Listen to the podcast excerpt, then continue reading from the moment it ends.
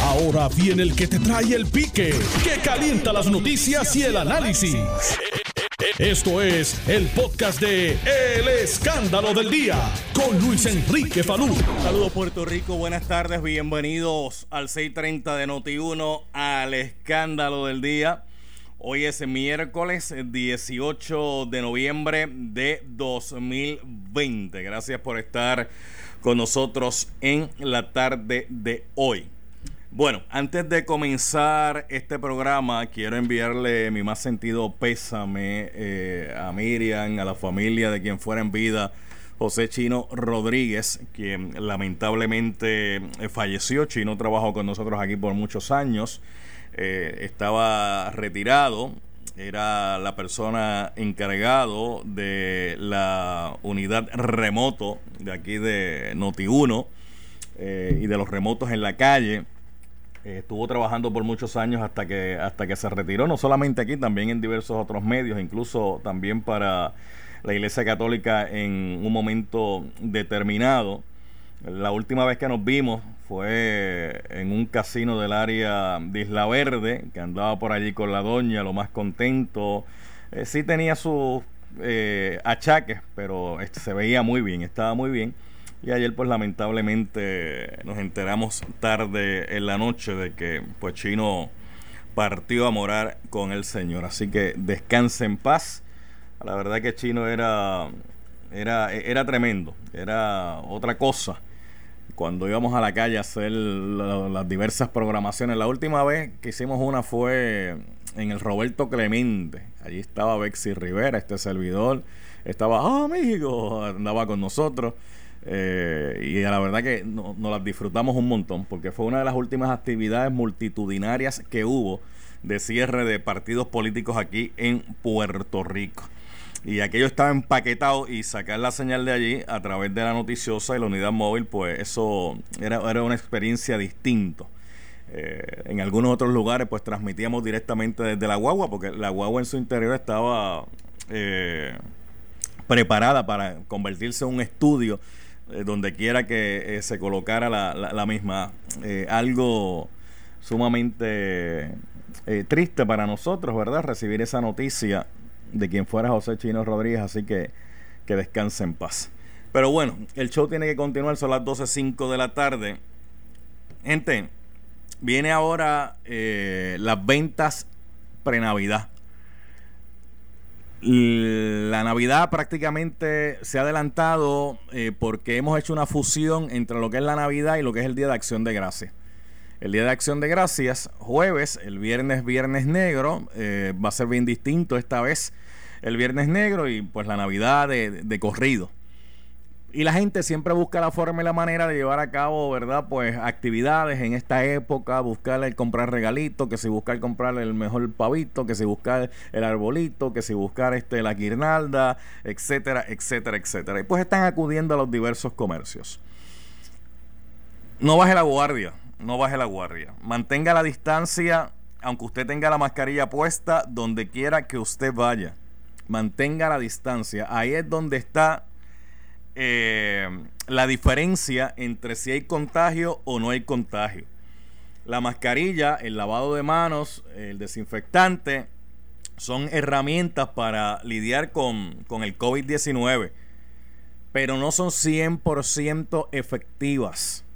No son 100% efectivas. La mascarilla que más eh, se plantea que puede reducir el riesgo de contagio hasta un 95% es la N95 la mascarilla quirúrgica lo podría hacer dependiendo, ¿verdad?, la calidad de la mascarilla que usted tenga, porque ahora mismo en el mercado hay muchas mascarillas, pero muchas, muchas, muchas. Y las de tela, dependiendo el filtro que usted esté utilizando. El distanciamiento físico es sumamente importante, pero sumamente importante. Y mucha gente está saliendo a la calle, se está comportando como Dios manda hay otra gente que está saliendo a la calle y lamentablemente no saben seguir instrucciones. Triste y lamentablemente. De hecho, después esa misma gente es la que llega a su casa. Y en su casa, ¿cuánta gente está en su casa con una mascarilla puesta? Hágase esa pregunta. A ver, ¿cuánta gente está en su casa con una mascarilla? ¿Cuánta gente? Vamos. Ah, y usted me dirá, no, pero es que en la casa quienes estamos somos familiares. Es la persona con la que yo convivo o las personas con las que yo convivo. Ajá. Y esas personas con las que usted convive salen a la calle, tienen que ir a trabajar. Si van a trabajar, se están exponiendo. Si salen a la calle a realizar algún tipo de tarea, algún tipo de cita, algún tipo, se están exponiendo. Cuando esa gente llega a la casa, ¿qué usted hace? Pues mira, había gente que en sus casas pues pusieron, no, te quita los zapatos antes de entrar o le echa desinfectante, el, primero la alfombra. Bueno, hay gente que incluso llega y lava la ropa ese mismo día porque, este, ¿verdad? Para evitar la situación.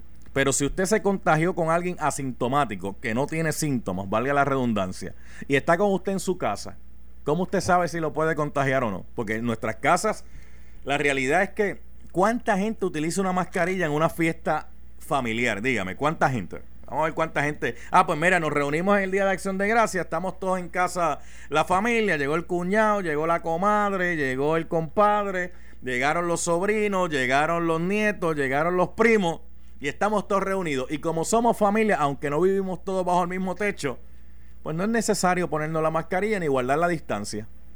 Ahí están los contagios que se están dando en el núcleo familiar. Porque bajamos la guardia. Fíjese que desde el principio de esta situación yo les había planteado a ustedes que lo más difícil de esto era que bajamos la guardia. Ah, pues ok, estamos hablando de otros temas, estamos pendientes de la Comisión Estatal de Elecciones, a ver cuándo Rayo va a terminar de certificar a la gente, eh, porque hasta ahora lo que son certificaciones parciales, según dice la ley de eh, transición, y no hay nadie oficial todavía. Pues está todo el mundo enfocado en eso. ¿Hubo o no hubo fraude? Pues hay gente diciendo que sí, hay gente diciendo que no, pero todavía no ha habido una acción que se lleve directamente al tribunal relacionado a que hubo fraude.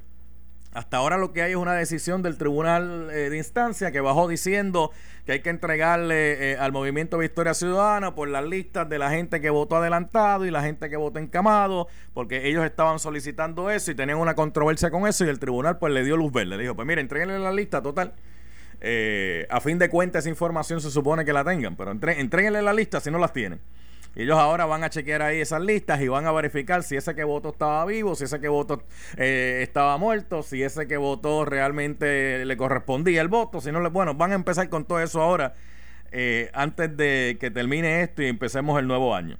La ley de transición, ayer la discutía con el licenciado Ferdinand Mercado aquí, porque yo le planteaba que con esto de la, de la ley en la Comisión Estatal de Elecciones que hay que hacer certificaciones preliminares, pues la comisión está certificando preliminarmente a candidatos pues que tienen la delantera y que hasta ahora se entiende que son los que han ganado.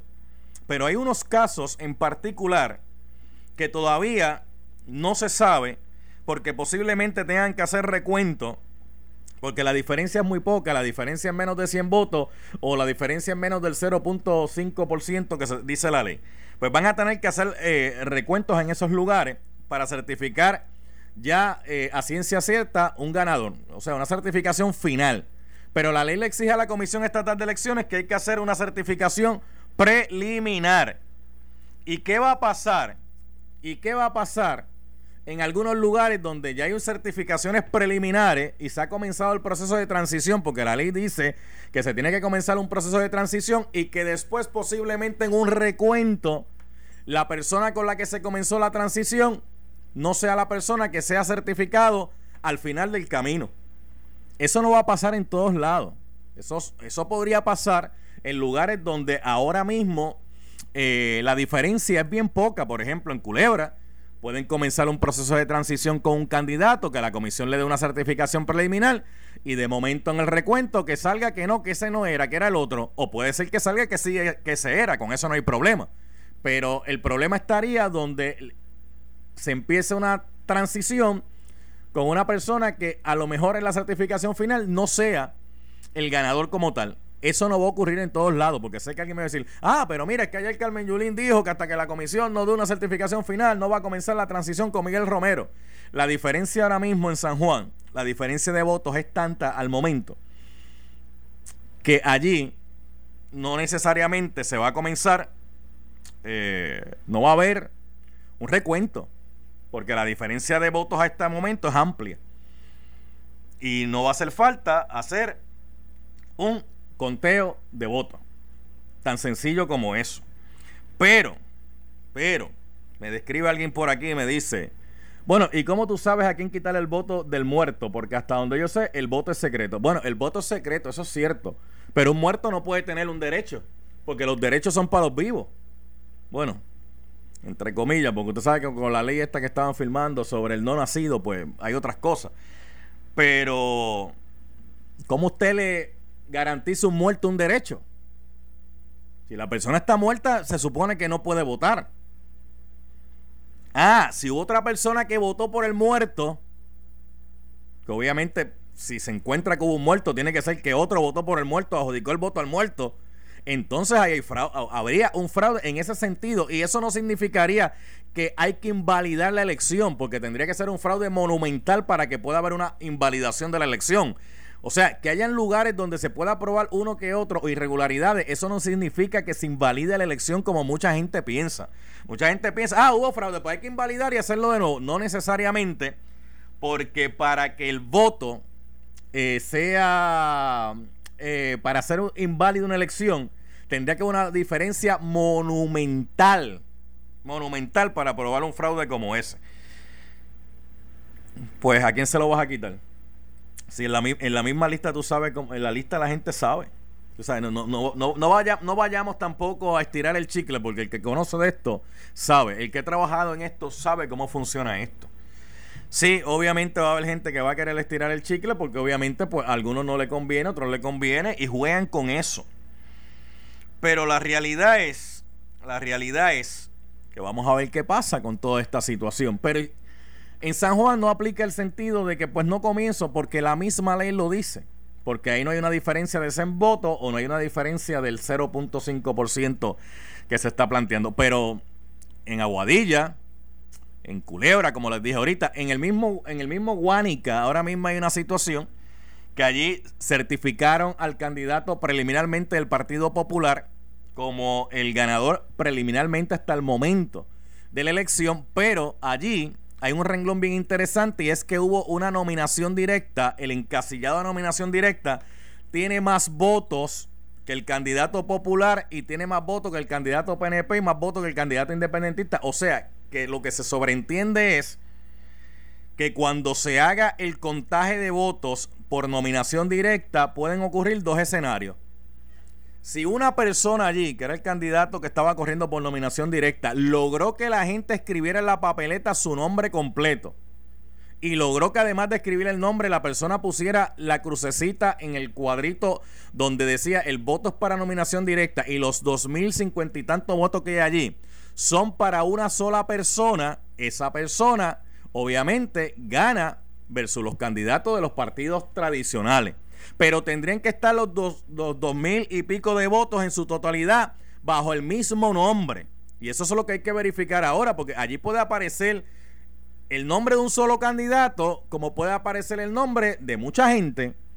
Aquí han habido momentos en las elecciones donde la gente por nominación directa ha votado por Raimundo y todo el mundo.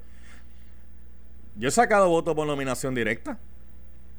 La Comay ha sacado votos por nominación directa. Papo Swing sacaba votos por nominación directa. Mickey Mouse sacaba votos por nominación directa. El Gangster sacaba votos por nominación directa. Aquí hay un montón de gente que ha sacado votos por nominación directa. Gente que va allí a la urna y dice, mira, yo lo que hay aquí no me gusta, yo voy a votar. Yo creo que eh, el guitarreño debe ser el gobernador. Y ponen guitarreño. Ah, hay que ver. Hay que ver cómo va a ser eso, porque aunque la nueva ley dice que tiene que ser el nombre completo de la persona. Y eso se hacía para evitar confusiones. Porque, por ejemplo, imagínense, yo voto por Papo. ¿Cuántos papos pueden reclamar que el voto es para ellos? Si Papo, aquí en Puerto Rico hay papos que ni votando lo se acaban. Ah, pero si yo pongo el nombre completo, déjame inventarme un nombre aquí, Luis Enrique Papo Falú Colón. Ah, pues ese es uno. Ese es uno. La ley anterior, y eso es lo que hay que verificar ahora, hablaba de la intención del elector. Y la intención del elector era que se sobreentendía que si había alguien súper conocido en un pueblo, por ejemplo, Quique Fantausi, por dar un ejemplo. Y Quique Fantausi era un solo. Quique Fantausi, eh, todo el mundo reconocía un Quique. Cuando usted decía Quique Fantausi, ah, ese es fulano, el dueño de tal sitio. Aunque usted estuviese hablando de otro, todo el mundo reconocía que era ese. El tribunal planteaba que la intención del elector era que ese Quique Fantausi fuera el que recibiera el voto. Aunque pudieran haber más Quique Fantausi. Hay que ver eso. Eso posiblemente llegue a los tribunales y ver cómo el tribunal lo va a interpretar. Hay que ver cómo el tribunal va a interpretar eso. No es un candidato independiente, a diferencia de eh, José Vargas Vidot, que aparecía su retrato en la papeleta y la gente votaba bajo de hecho, un candidato independiente cristiano que corrió hace unos años atrás, Quique Santiago. Yo no sé si usted se acuerda de Quique Santiago. Quique Santiago, eh, un cristiano que se tiró como candidato independiente y buscaba poder llegar a la legislatura, pero lamentablemente no tuvo los votos que, eh, eran necesarios en esa elección para poder llegar a la legislatura, pero también era uno de los que corrió independiente y también aparecía eh, el, no, el, la papeleta, el nombre y toda la papeleta. Vamos a ver, vamos a ver, vamos a ver qué pasa. Los que ganan, pues dicen que yo gané, no hay problema. Los que no ganaron van a buscar todo lo que diga la ley. Y el que lee la ley con detenimiento va a ver que posiblemente se van a identificar irregularidades, pero no necesariamente que haya habido una irregularidad significa que ocurrió un fraude. No necesariamente tampoco significa que si se puede probar el fraude en algún lugar, eso vaya a invalidar la elección. Porque se va a tratar de la magnitud, si es que ocurrió. Si es que ocurrió de la magnitud.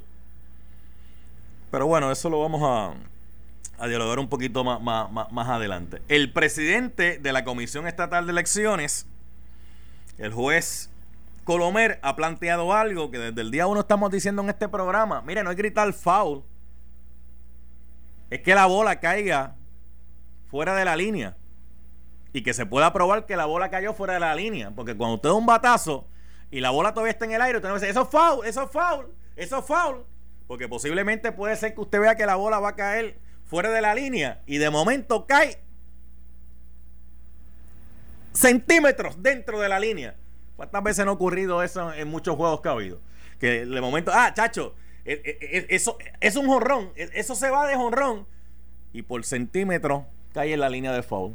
¿Qué le quiero decir con esto? En las redes, las redes sociales son como el papel, aguanta todo lo que usted le ponga. Todo lo que usted le ponga. Pero la validez a ese argumento usted se lo tiene que dar con los procesos que existen en el sistema para llevar a cabo las cosas como Dios manda.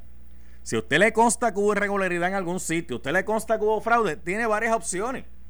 O pone una querella en la propia Comisión Estatal de Elecciones, o puede ir a las autoridades, puede hacer declaraciones juradas. Las declaraciones juradas son bien interesantes porque las declaraciones juradas usted las puede hacer y mientras no las presenta en un tribunal, usted tiene un papel que recoge ante un notario una información que usted le brindó a ese notario y que ese notario lo único que está diciendo es que fulano de tal, mayor de edad, vecino de tal sitio, con identificación tal, dijo que esto ocurrió. El notario no está certificando lo que la persona está diciendo ahí, el notario lo que está certificando es la identidad de quien está diciendo lo que está diciendo. Pues mientras ese papel no se lleva a un tribunal, usted tiene un papel, un documento firmado por un notario con su firma, donde usted hace una alegación en ese documento. Ah, pero ese documento, para usted darle más fuerza, ¿a dónde hay que llevarlo? Al tribunal. Pero el asunto con el tribunal es con las declaraciones juradas, es que es muy distinto a que si usted solamente hace la declaración jurada y se queda con ella. Porque en el tribunal, usted tiene dos opciones. Le prueba al honorable tribunal que lo que usted está diciendo en esa declaración jurada es cierto y obviamente se va a corroborar, se va a verificar, se va a buscar evidencia, se va a buscar testimonio para probar que esa alegación es cierta. Pero de probarse que la alegación no es cierta, que usted puso en ese documento de declaración jurado una mentira, a usted le cae el peso de la ley porque eso es perjurio. Usted bajo juramento dijo una mentira y eso es perjurio. Por eso tú ves que hay mucha gente que hace declaraciones juradas, pero no van al otro paso porque en el otro paso, si te llegan a probar que lo que tú pusiste en ese documento es falso, miren, mira, mira, mira. Te sacan el código. Mira ahí. Bien, así. Por eso cuando usted va a un tribunal y usted levanta su mano derecha o, levanta su documento y dice, juro decir la verdad, nada más que la verdad, solamente la verdad, asegúrese que usted está jurando diciendo la verdad, nada más que la verdad y solamente la verdad. Porque si se le prueba en el tribunal que cuando usted levantó esa mano y dijo, juro decir la verdad y nada más que la verdad, y usted no dice la verdad, hay un delito que se llama perjurio. Por eso es que es interesante. Van a recoger un montón de declaraciones juradas. Deben llegar al tribunal. Deben llegar al tribunal. No se pueden quedar en que recogí 50 declaraciones juradas y las tengo yo aquí en la mesa y las presento. Y mira, el fulano firmó, el mengano firmó y citano firmó, pero no pasa de ahí. Es como las redes sociales. Usted puede escribir lo que usted quiera allí, lo que usted quiera. Va a haber gente que le va a creer, va a haber gente que no le va a creer, pero no hay un peso en el sentido de que si lo que usted está diciendo allí es paquete, una mentira, se le puede escudriñar. Aunque ayer hablaba con los muchachos aquí de ante la justicia y lo hablaba con Felina, que bajó una decisión del Supremo. Felina me dice que no es nueva, sino lo que hizo fue eh, atemperar las reglas de que ahora, mire, todo lo que usted escribe en las redes sociales, si alguien le saca un screenshot, una captura de pantalla, eh, con la captura de pantalla, si se puede identificar que es una captura de pantalla real y que viene de un URL, que son las direcciones de internet, se puede probar que es de ahí. Con eso se autentica el documento. Y si por ahí usted se puso medio zafado con alguien, y usted, o, usted por ahí dice que cometió un delito, eh, a usted le pueden eh, procesar si el caso llega al tribunal. Tú sabes que la gente a veces dice, ah, choca mucho chota y aquí, que si este. A veces no hace falta, a veces no hacen falta el chota. Tú no viste el tiroteo de la, de la 65. Allí no hizo falta. Ellos mismos se grabaron cometiendo la fechoría. Y, entonces, tú te preguntas, una gente que están tirando tiros a, mansalva, ¿se están grabando para qué? Ah, para compartirlo por las redes sociales, para decirlo. Eh, mira qué cosa hemos llegado. Ah, mira qué cosa hemos llegado. Voy a hablar un ratito con ustedes, voy a hacer la pausa y voy a hablar un ratito con ustedes. Porque esto está la mal de interesante. ¿Qué va a pasar? Alguien me estaba diciendo lo siguiente. Yo no sé. Esto me lo, trajo, me lo trajo alguien. De verdad que no sé. Me dice, mira, con esto del COVID, la situación que se está dando es que la gente se va para los negocios y empinar el codo a beber. Puede ser que haya mucha gente que haga eso. Y hay otra gente que va con otros propósitos. No, todo el que va a un restaurante, un chinchorro, va a empinar el codo. No todo el que va a la placita, bueno, la, la, placita tengo que decir, sí, la mayoría del que va allí lo que baja, eh, eh, este, ¿sabes? Digo, un chichajoncito, ¿verdad? Para picar o algo, whatever, pero van, pa, van con ese propósito. Me estaba diciendo, ¿y por qué no ponen la ley seca? Yo le dije, la ley seca. Sí, porque si no hay venta de bebidas alcohólicas, pues la gente, mucha gente se quedaría en su casa porque tendrían que comprarla en el mercado y bebérsela en la casa. Y el chico, pero es que eso afecta el comercio, porque si tú pones ley seca va a afectar el comercio. pero es que hay un montón de barras y chinchorros que ahora mismo están cerrados, no se están afectando igual. Y de contra, espérate, comerciante, comerciante es comerciante. Sí, porque si yo vendo cerveza en una baja y vendo cerveza en un chinchorro y yo tengo que estar trancado, no puedo vender ni cerveza ni puedo vender este bebidas alcohólicas ahora mismo en un chinchorro eh, porque estoy cerrado o, en una barra, ¿por qué el otro comerciante puede estar abierto vendiendo la misma cerveza y la, y la, misma y la misma bebida alcohólica? Yo dije, oye, pero tú, ves, la gente le busca, la gente le busca. Eh, Gary, te quiero. Eh, voy a una pausa, este, regreso en breve con, con llamadas de ustedes por el 787-758-7230, 787-758-7230. Regresamos en breve. Estás escuchando el podcast de Noti1, el escándalo del día, con Luis Enrique Falú. Bueno, aquí estamos de regreso. Y, y, Jerry viene aquí, lo que me recuerda es este, los pollitos de carretera. Eh, a, esta, hora que debe estar la gente, tú sabes, eh, sí, sí. ¿Tú te acuerdas, verdad? Ven acá porque no la gente no te oye ahí. Eh, ay, mi madre, esta, esta hora caería más bien que el cara. Yo no me acuerdo con qué era que Jerry lo traía. ¿Será saludos, saludos, hola, Jerry, ¿cómo tú estás? Mira, todo bien. Oye, me acordaste en esos tiempos. Fíjate, precisamente que, ¿verdad? Me uno a las condolencias que le diste a la familia de José Chino Rodríguez, que también pude elaborar con él acá en un principio, eh, allá al principio del año 2004 más o menos. y y cuando íbamos a hacer los remotos íbamos con, con el chino Rodríguez. Mira, claro que sí. Y, en muchas ocasiones eh, detuvo la conferencia de prensa y decía, bueno, llegamos ahora, fue que estábamos en otro sitio, comiencen otra vez, decía Chino, oye, tremendo, tremendo, sí. Chino era un bravo. Este. Mira, en esos tiempos yo traía pollo del que venden a la orilla de carretera con guineitos. Ah, con guineitos, con guineitos hervidos, sí, con guineitos. O a veces traíamos lechón asado. ¿Nunca llegaste a traer ñame brujo? Coñame Brujo también. Coñame Brujo y llegué a traer Maví de Juan ¿te acuerdas? Maví de Juan Díaz. Maví de Juan Díaz, sí. Y, y, y, Chino me pedía el galoncito de Maví, siempre decía, Jerry, tráeme uno a mí. Y, no, y, el chino hacía chistes con velocidad, una, una cosa brutal. Tú sabes que el chino fue ayudante también de el cardenal, el que en paz descansa, Luis Aponte Martínez, en un momento determinado. Este, también laboraba en eso. Este. Pero bueno. después, te, después te cuento lo que le pasó a Jesús Manuel con, con el vaso de Mavi. Antes del resumen de las cuatro. Pero, antes, que, antes que te vaya, este, con lo de, fíjate, me has dado una idea, porque hay gente, hay gente hablando de que se quiten la ley seca, que pongan la ley seca, porque si al no haber venta de bebida, pues la gente se queda en la casa. ¿Tú crees? Podemos sustituirlo por Mavi. Un vaso, un, un, vaso de Mavi no hay problema. Bien frío. Pero dos vasos de Mavi o tres vasos de Mavi, patea, papi. De, de, eso se trata la anécdota. este, este, este, este, sabe porque dice caliente, este sabe. este sabe. Para los que me están escuchando fuera de Puerto Rico, el Mavi es una bebida que se hace eh, a base de una raíz. A base de una raíz, ¿verdad? Sí, se hace, se hace el Mavi, se fermenta. Pero bueno, vamos para el cuadro, vamos para el cuadro. La corteza de. Jerry, ven acá, bendito sea, no te estoy oyendo. Tengo audífonos puestos aquí para escuchar a la gente. 787-758-7230. Hay uno que es de raíces y hay otro que es de la corteza del árbol de Maví, así se llama. El, árbol de Maví. Sí, y también hacen Maví de raíces, pero eh, el más popular es la corteza del árbol de Maví. Eso lo cortan y de ahí entonces comienza el proceso de fermentación. ¿Y, cuál de los dos patea más? ¿El de, el de la corteza o el de la raíz? El de la corteza. Y tú tienes la medida correcta porque es después del segundo vaso. Mira, vamos a hablar con la gente un ratito. 787-758-7230. Porque ya, ya casi no hay espacio para que la gente pueda investigar. Así que vamos a abrir aquí el cuadro porque este es el programa El Pueblo. La gente habla por el 787-758-7230, 758-7230, 758-758-7230. Recuerde, usted que me está llamando ahora mismo, va a bajar el volumen de su radio. Todo el que me esté llamando va a bajar el volumen de su radio o su computadora, si me está escuchando por computadora.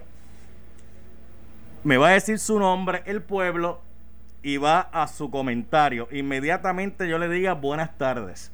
Si usted me llama con el radio alto, el cuadro telefónico de nosotros es un cuadro tecnológico, eh, choca una banda de internet y le tumba la llamada porque hay una retroalimentación que la banda choca, así que tiene que bajar el volumen del radio. No es opcional, no es, no es opcional, no, no es que lo puse bajito, no, tiene que bajar el volumen del radio. Me dice su nombre, me dice el pueblo y así aprovechamos eh, la comunicación y lo hacemos de manera rapidito, rapidito. En lo que, Nelson, acomódame la gente ahí, Nelson. Acomódame la gente. En lo que Nelson me acomoda la gente, me está llegando una carta aquí, espérate. Me está llegando una carta. Déjame ver qué dice esta carta. Acaba de llegar el cartero aquí. Acaba de llegar el cartero y me acaba de traer una carta. Mira, me han llegado, me han llegado dos cartas. Déjame, déjame ir por la, por, la, por la primera y después ir por la segunda. Charlie Delgado, estoy seguro que tengo la enfermedad. Charlie Delgado altera y se autoimpone en aislamiento tras presentar síntomas de COVID-19. Charlie Delgado, el candidato a la gobernación del Partido Popular, se ha puesto en aislamiento y él plantea que está seguro de que tiene la enfermedad, el COVID-19. Wow, si esto, si esto, no, si esto es así, ¿verdad? Nuestro mensaje de eh, pronto restablecimiento y que se cuide, este, se mantenga en aislamiento, que siga las indicaciones eh, médicas. Este, pero otra carta que me está llegando aquí, déjame ver de quién es esta. Déjame desconectarme un momentito del internet de aquí y utilizar mis datos. Ok, ahora, puedo abrir la carta. mire, me acaba de llegar una carta. Ah, ok, ok, esta carta no es para mí. Es que esta, carta se la está mandando. Eh, alcaldesa Carmen Yulín Cruz, si quiere pasar por aquí, eh, puede pasar a recoger una carta que está timbrada a su nombre. Dice Honorable Carmen Yulín Cruz Soto, alcaldesa, municipio de San Juan, San Juan, Puerto Rico. Estimada alcaldesa Cruz Soto. Oye, empezó chévere la carta, ¿viste? Como en el protocolo, bien chévere, de la diplomacia en las cartas. Dice, estimada alcaldesa Cruz Soto, como usted conoce, la ley 107 del 14 de agosto del 2020 y conocida como el Código Municipal de Puerto Rico, establece el proceso de municipios que deben llevar eh, a cabo eh, la transición que los municipios deben llevar a cabo en un año electoral. Dicho estatuto provee para transiciones a nivel de legislaturas municipales y de alcaldes. El artículo 2.0001 de la ley 107-2020 establece que, ¿qué establece? Vamos a ver qué establece aquí. Eh, todos los municipios deberán seguir el proceso de transición que se establece. Dicho estatuto, además, su artículo 2.001b establece que la vigencia del proceso de transición comenzará el decimoquinto día después de celebradas las elecciones generales y el alcalde en funciones tiene la obligación y el deber ministerial de participar en el proceso de transición en su municipio. Dicho término comienza hoy 18 de noviembre del 2020 sin que usted haya anunciado el inicio de los trabajos para eh, transicionar adecuadamente la administración de la capital sin afectar los servicios que reciben nuestros sanjuaneros. Además, dicho artículo en su inciso C claramente mandata al alcalde saliente a que tiene que participar y por ende activar dicho comité de transición. En otras palabras, señora alcaldesa, su deber conforme ley no es solo informar su comité de transición saliente, sino activarlo en funciones con el comité entrante desde el 18 de noviembre de 2020. La referida ley no da margen alguna discreción ni interpretaciones de su parte sobre el proceso de transición. Ya rayo, este, ahí le están. Ok, pero déjame seguir leyendo más para más acá, más para acá. Ok. Voy a brincar dos o tres párrafos porque lo que, le está lo que le está aclarando es lo que dice la ley. Pero, ¿qué es lo que solicita? Por ello, le solicitamos y exhortamos a que nos indique hoy el lugar y la hora en la que comenzarían los trabajos de transición, como está ocurriendo en muchas otras alcaldías en iguales circunstancias que el caso de la capital de Puerto Rico. Creemos importante que cumplamos cabalmente con lo que establece la ley y no tengamos que usar los remedios judiciales que provee la ley 107 del 2020 no es lo que espera nuestro pueblo de sus líderes. En nuestro eh, deber aseguramos que se respeta el mandato democrático del pueblo y que no se afecten los servicios que reciben nuestros ciudadanos. Esa carta la firma quién? Miguel A. Romero Lugo. La carta es de hoy, 18 de noviembre del 2020. Le está diciendo la alcaldesa, esto es lo que dice la ley. Y si usted no comienza con esto que dice la ley, vamos a tener que utilizar los mismos mecanismos que dice la ley y es acudir al tribunal. Ay, mi ma, eh, ajá, eso está, eso está caliente. Eso está caliente. Pero caliente, caliente. 12.46. Vamos para el cuadro telefónico. Nombre, pueblo, va su comentario y el radio bajo. Eh, buenas tardes. Dios le bendiga, Palú. Dios le bendiga. Igual. Y a Puerto Rico. Palú. Ajá. Ajá. Ah, se fue por ahí. Vamos para la otra. Nombre, pueblo y su comentario. Buenas tardes. Eh, buenas tardes. Buenas tardes, Aida de Mayagüez. Diga, Aida. Ah, Nelson, chequeame el cuadro. Nelson, chequeame el cuadro. Chequeame el cuadro. Gente, llámenme por favor de uno en uno. Le voy a pedir a la gente que me llame de uno en uno por el 1.5 millones que está tratando de comunicarse ahora, el 758-7230, vamos a hacerlo de uno en uno porque se me, se me cae esto, se me cae. Eh, mira, ve, eh, de uno en uno, vamos a ver, vamos a ver. Eh, buenas tardes. Sí, buenas tardes. Buenas tardes. Buenas tardes. Buenas tardes. Sí, buenas tardes. Eh, yo... Otro que se va. Ay. Otro que se le fue. Nelson, vamos a tener que ver con ese cuadro. Es fácil, es fácil. Nombre, pueblo, su comentario. Y baja el volumen del radio. limpia el cuadro, Nelson, límpialo. Espera, mira, sí, límpialo, límpialo. vamos a intentarlo otra vez, gente. Vamos a intentarlo de nuevo. Vamos a intentarlo de nuevo. Vamos a ver. Está el cuadro telefónico nuevamente subiendo, subiendo. Está subiendo el cuadro. Vamos un segundito. Vamos a intentarlo de nuevo. Es facilito, es facilito. Me llaman de uno en uno. Eh, vamos a empezar por ahí. Hagan fila, hagan fila de uno en uno. Tan pronto yo ponche la llamada y diga buenas tardes, usted me dice, yo soy fulano de tal, del pueblo tal, y entonces va su comentario. ¿Ah? Sí, mira, mira, mira, mira, mira eso. Ferdinand, licenciado, por favor, si usted es tan amable, si usted es tan amable y con todo el derecho me puede ayudar aquí, eh, le estoy pidiendo a la gente el 1.5 millones que me está llamando ahora mismo, que me llamen de uno en uno para empezar, porque si no me colapsa el cuadro. Y después de eso, cuando vayan al aire, me dicen, yo soy fulano de tal, del pueblo tal, y este es mi comentario. No está tan complicado, ¿verdad? No, pero como tú eres el gobernador de la radio, te recomiendo que lo hagas por orden ejecutiva. Por orden ejecutiva. es que las órdenes ejecutivas aquí, yo no sé si la orden de... Espera que no te hagan caso igual. Este, la ley seca. La ley seca. ¿Usted cree que esa herramienta todavía está disponible? Está disponible, está disponible en algunos momentos de manera adecuada. No necesariamente para resolver todos los incidentes, pero, por ejemplo, si tú pones una ley seca en la playa, eh, tú podrías... Ah, ahí la gente va a ir a la playa porque posiblemente las aglomeraciones van a ser menos. Van a ser mucho menos. porque, porque cuando hay aglomeraciones, hay dos cosas en esas aglomeraciones que son sinónimos de bonche. Y es eh, las birras y el caldero de ajos con pollo. Porque a la playa no se puede ir sin un caldero con ajos con pollo. Pero por lo menos el caldero con pollo está, está más permitido. Mire, ah, yo estaba hablando con usted, que por eso fue que lo llamé, disculpe. Mira, Nelson, trata de subirme el cuadro otra vez. Trata están bregando con el cuadro, gente. Ayer yo estaba hablando con usted con esto de la ley de transición. Y yo le decía, licenciado, ¿cómo es posible que si lo que tenemos son certificaciones preliminares en algunos sitios, que pueden haber cambios, porque hay recuento, uno no sabe cómo va a pasar la cosa, que le estén dando información a un comité de transición y que de momento uno no sabe y digan, no, mira, este, el que ganó realmente fue fulano, porque cuando hicimos recuento no era Mengano, el que ganó fue fulano, pero ya esa persona ya le están brindando la información, información sensitiva. Mira, eh, yo creo que esa parte es impráctica, tanto en la ley de transición como en, la, como en el código municipal aprobado. En ambos existe la disposición de que se hace la transición con el que tenga los resultados parciales.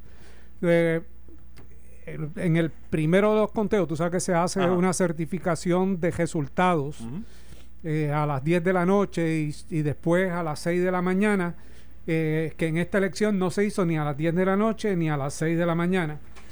Pero lo que dispone la, la ley, ambos cuerpos legales, es que con ese es que se comienza el proceso de transición. Que no importa si hay recuento, el recuento sigue su curso y eh, la transición sigue su curso. El problema está mm. en que tú puedes haber hecho una transición completa con el candidato diferente al que va a gobernar o va a ser alcalde. Esa es una realidad, pero la ley es la ley y hay que cumplir con ella. Tú no puedes negarte a cumplir con los procesos de transición y los términos que ahí se imponen. Y los, en términos municipales, por ejemplo, recuerdo que tú tienes que iniciar el proceso de transición 15 días después de la, de la elección con el candidato que esté al frente de los resultados eh, de la Comisión Estatal de Elecciones. Eh, y eh, en este caso sabemos que hay una preocupación por la disposición de la transición en San Juan.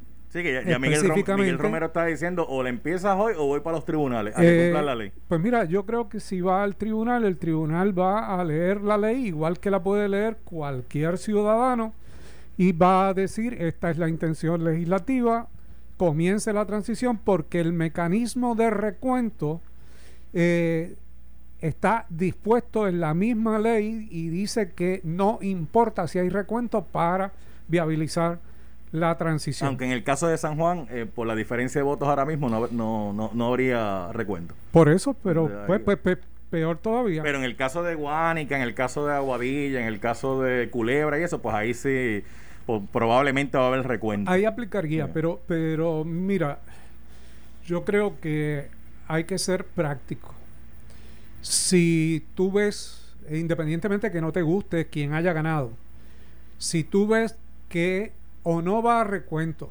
o de, de, evaluar los datos, sabes que va a prevalecer, pues sencillamente viabiliza. Viabiliza. Mire, a la una de la tarde, Felipe Mercado aquí con el licenciado José Capó y Eddie López, así que no se vaya, no se vaya nadie. Que, que ¿Qué es eso? ¿Que va a empinar un café? Que por eso, va a empinar un café ahora. ah, sí, sí. Mira, Nelson, el cuadro, ¿qué pasó? ¿Lo lograste? ¿Lograste? ¿Lograste hacer algo? Mira, ingeniero. Ingeniero, deme luz con el cuadro, por favor, si usted es tan amable. Ahí está el ingeniero bregando con eso, pero... Esto fue el podcast de Noti1630. El escándalo del día con Luis Enrique Falú. Dale play a tu podcast favorito a través de Apple Podcasts, Spotify, Google Podcasts, Stitcher y notiuno.com.